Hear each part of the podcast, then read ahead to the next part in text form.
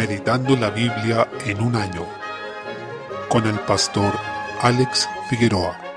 Día 30, mes 9. Isaías capítulo 60. Vemos la gloria futura del pueblo de Dios después de que la muerte fue vencida, que el pecado fue extirpado de la creación y la gloria de Dios lo llena todo. El pueblo de Dios vivirá en la llamada ciudad de Jehová, Sión del Santo de Israel, según el versículo 14, o como se llama también en Apocalipsis, la Nueva Jerusalén. El Señor, a través de la obra de Cristo, ha vencido y eliminado toda oposición y rebelión de parte de sus enemigos. Su pueblo habita en esta ciudad donde sus hijos vendrán de lejos, y las hijas también serán llevadas en brazos. Versículo 4. Las naciones andarán a la luz de aquella ciudad, y ante el resplandor de su nacimiento. Versículo 3. El apóstol Juan toma bastantes imágenes de este libro para referirse a la ciudad santa en Apocalipsis 21 y 22. El Señor le dice a esta ciudad, haré que seas una gloria eterna, el gozo de todos los siglos. Versículo 15. Y el Señor es quien ha glorificado esta ciudad y la ha embellecido. Nos recuerda Efesios capítulo 5, cuando nos dice que Cristo murió para presentar una esposa santa, pura y sin mancha delante de él, en el versículo 27 de ese capítulo. También nos recuerda Apocalipsis 21.2, cuando dice que la nueva Jerusalén desciende y está ataviada, es decir, arreglada y embellecida por el mismo Señor. Esta ciudad no tendrá noche, sino que el Señor será su luz perpetuamente. Versículo 19. Nunca más habrá noche, no habrá sol ni luna, solamente se encontrará esta gloria que lo llenará todo. Esta luz eterna también nos reconduce a la descripción de Apocalipsis, que se replica de manera prácticamente idéntica, pero diciendo que Dios la ilumina y el Cordero es su lumbrera. Apocalipsis 21-25, lo que nos da una nueva evidencia de la deidad de Cristo. Dice también que su pueblo heredará la tierra para siempre, versículo 21. La eternidad no es una era sin fin en la que estaremos flotando en las nubes, sino la posesión de una tierra renovada, glorificada y completamente libre del pecado, en la que habitaremos en gloria para siempre. El Señor será la gloria de esta ciudad, garantizando yo Jehová a su tiempo haré que esto sea cumplido pronto. Versículo 22. Es un motivo para orar que el reino de Dios venga y se establezca, tal como lo expresa el final de Apocalipsis. Amén. Sí, ven Señor Jesús. Apocalipsis 22:20. Tal como cuando Daniel oró para que terminase su cautiverio, también nosotros oremos para que esto sea una realidad pronto. El Señor enfatiza que Él será quien glorifique su casa. Versículo 7. Esto nos muestra que la gloria no es algo que alcanzamos por el esfuerzo humano, sino únicamente por el poder sobrenatural de Dios, quien realiza su obra redentora y merece toda gloria por ella. Se repite la imagen de que las naciones servirán al pueblo de Dios y le llevarán sus riquezas versículos 10 al 13, tal como el pueblo de Israel salió lleno de riquezas desde Egipto, e igualmente lo hizo Abraham. Se promete que el pueblo de Dios será llamado ciudad del Señor, Sión del Santo Israel, versículo 14, es decir, su pueblo será conocido como el lugar en que Dios habita, y será Él quien va a restaurar a su pueblo llenándolo de gloria luego de su humillación, versículos 15 al 17. El Señor será quien llenará esta ciudad de gloria, justicia y paz, y la alumbrará con su perfección. Será Él quien hará una obra de regeneración y glorificación de su pueblo, concediéndoles la herencia eterna. Así, este capítulo nos presenta una imagen de la obra de salvación de Dios ya consumada, hablándonos del estado de gloria eterna de su pueblo. Capítulo 61. Desde el versículo 1 encontramos un pasaje fundamental que describe la unción del Espíritu Santo sobre el siervo de Dios para que desarrollara su ministerio. Esto es lo que cita Jesús posteriormente, refiriéndose a sí mismo, cuando comenzó su ministerio, en un momento en que estaba predicando en la sinagoga, declarando que esto se cumplió en ese momento ante la vista de los que estaban presentes. Lucas 4, 18 y siguientes. Esto evidencia, en primer lugar, que la obra del Mesías fue realizada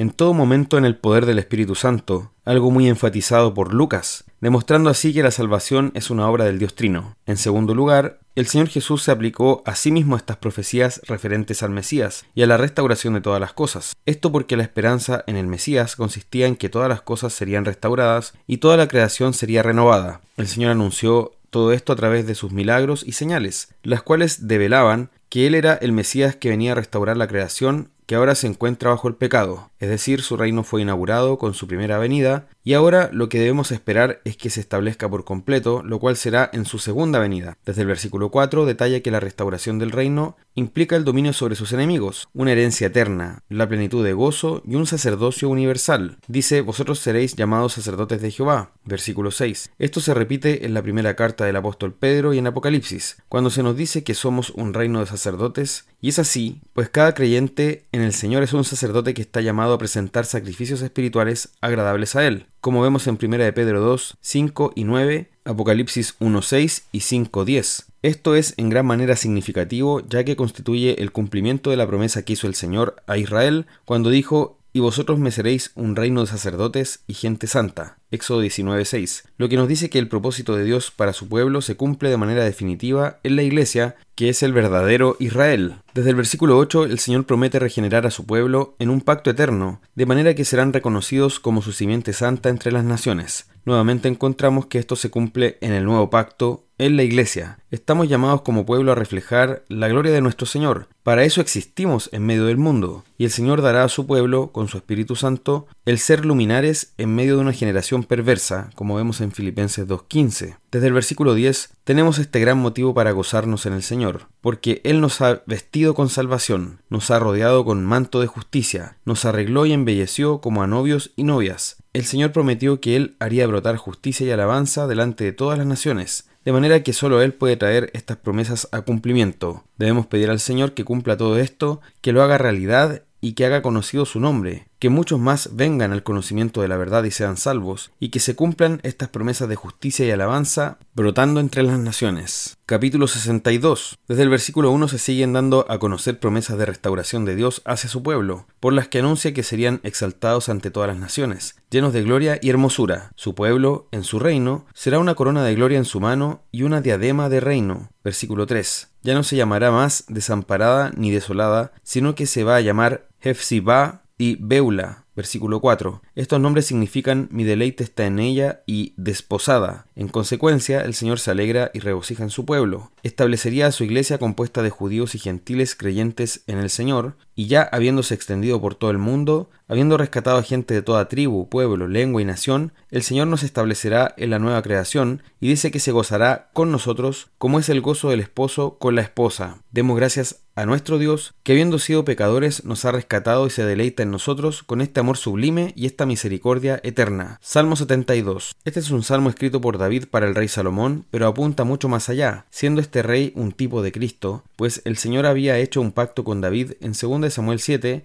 de que él levantaría un hijo de David como rey que reinaría para siempre. Salomón es el hijo de David que lo sucedió inmediatamente en el trono, por lo que anticipa la bendición prometida, pero el hijo final y definitivo de David es Jesús, y a él se refiere este salmo en último término. Así, su tema central es el reinado del Mesías. En primer lugar se nos dice cuáles serían sus atribuciones como rey, juzgar a su pueblo con justicia, juzgar a los afligidos del pueblo, salvar a los hijos del menesteroso, versículos 1 al 4. Luego, en cuanto a su duración, dice que su reinado será eternamente temido, mientras dure el sol y la luna, de generación en generación, versículos 5 al 7 y versículo 17. En tercer lugar, sobre la naturaleza de este reino, se identifica como uno de justicia y paz perpetuas, versículos 2 y 7. Será un reino lleno de misericordia para el afligido, el pobre y el necesitado, donde brotará la salvación y la redención, versículos 12 al 15. Cuarto, en relación con su alcance, es un reinado universal, pues dice que dominará de mar a mar, desde el río hasta los confines de la tierra, y todos los reyes se postrarán ante él, todas las naciones le servirán y lo llamarán bienaventurado, cosa que se dice constantemente del ungido de Dios, o en hebreo, el Mesías, versículos 8 al 11 y versículo 17. Con esto se anticipa la apertura de la salvación a todas las naciones, revelada con mayor claridad en el nuevo pacto. En los versículos 18 al 20, el salmista culmina en alabanza, ya que el Señor es el único que puede traer esto a cumplimiento. Ningún rey, simplemente humano, podría asegurar un dominio como este. Muchos emperadores célebres expandieron sus dominios mediante grandes conquistas, pero ninguno puede asegurar un reino eterno ni universal. Solo el Señor puede establecer su reino de esta forma, lo que requiere una soberanía plena y un poder sobrenatural. Consideremos, por tanto, que todas estas referencias solo se podían cumplir en Cristo, en un rey que fuera tanto Dios como hombre. Por tanto, este salmo es una preciosa descripción de lo que es el reinado de Cristo. Demos gracias al Señor porque ya ha comenzado a cumplir estas palabras que prometió a David, con la venida de Jesús al mundo, y terminará de cumplirlas cuando venga por segunda vez. Por tanto, nuestra oración debe ser, tal como nos enseñó el mismo Jesús, pedir que ese reino que ya fue inaugurado venga de manera definitiva y se establezca por completo. Proverbios 24, versículos 11 al 12, nos habla de la compasión que debemos tener respecto de los que son llevados a la muerte, los que están en peligro de morir. Debemos librarlos y no hacernos los indiferentes. No podemos alegar que no sabemos, porque el Señor dice, lo conocerá y dará al hombre según sus obras. Esto se aplica a personas que están siendo perseguidas, oprimidas, a punto de morir una muerte injusta, ilegítima y probablemente el caso de mayor incidencia en estos días sea el aborto. Debemos hacer todo lo que está a nuestro alcance para proteger al inocente y desvalido cuya vida peligra. Tenemos un llamado bíblico de oponernos a esto y evitar que ocurra. Filipenses capítulo 1. Desde el versículo 27, el apóstol Pablo exhorta a los hermanos filipenses que se comporten como es digno del Evangelio de Cristo, no importando si él está allí o no, sino que ellos en todo tiempo debían comportarse como es digno, lo cual implica estar firmes en un mismo espíritu, combatiendo unánimes por la fe del Evangelio. El apóstol enfatiza la unanimidad y unidad de la Iglesia, en que estén con un mismo propósito y todos juntos trabajando en pos del progreso del Evangelio. Deben estar firmes combatiendo unánimes por esta fe que han recibido. Habrá algunos que se opondrán, pero aquello es un indicio de salvación para quienes sufren la oposición, dado que todo esto viene también de Dios, que no solo nos ha concedido creer en Cristo, sino también sufrir por Él. Creemos porque Dios nos concedió creer,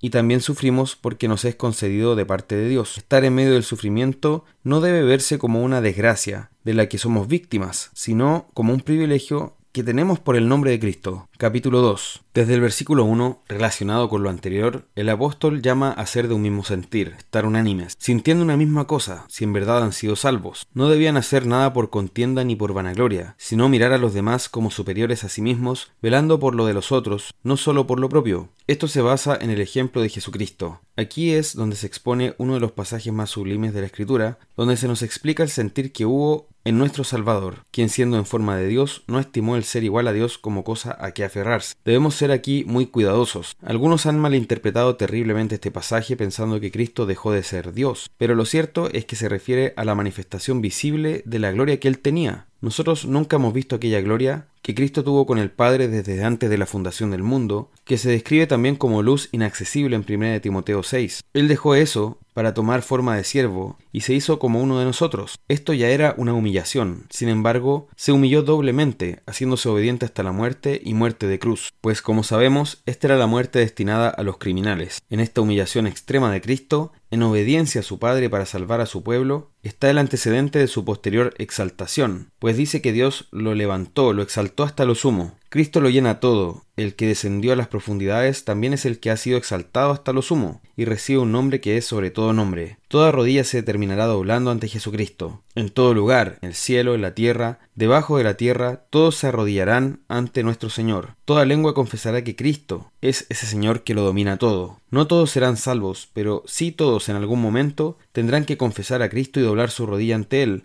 tanto los rebeldes como aquellos que son su pueblo. De esta forma, esta humillación y posterior exaltación de Cristo marca nuestro camino como discípulos de nuestro Salvador, ya que seremos humillados en este siglo, muchas veces siendo perseguidos y sufriendo la oposición de parte del mundo, pero seremos exaltados en la segunda venida, siendo vindicados por nuestro mismo Señor, mientras que aquellos que se opusieron a la fe y a la Iglesia recibirán el justo castigo por su pecado. Por otro lado, esta actitud humilde que podemos observar en nuestro Salvador, que se despojó a sí mismo de esta manera, es el ejemplo supremo para la humildad del creyente y es el fundamento para cumplir lo que el apóstol Pablo estaba exhortando al comienzo de este capítulo sobre el trato entre unos y otros. Desde el versículo 12, una aplicación de lo anterior es que los creyentes deben ocuparse en su salvación sabiendo que el ejemplo de Cristo no debe llevarnos a un libertinaje de relajación moral, sino todo lo contrario a una vida de obediencia agradecida, y menciona que debemos ocuparnos con temor y temblor no porque perderíamos la salvación, sino porque es una salvación conseguida al enorme costo de la preciosa sangre del Hijo de Dios. Si un barco que tripulábamos naufragara, y estuviésemos en alta mar a punto de morir ahogados, y en el momento preciso llega un barco y nos rescata, tendríamos una sensación de asombro, de temor y temblor, de una gratitud reverente de haber sido rescatados de esa muerte segura, cuanto más si estamos hablando de la muerte eterna. Por tanto,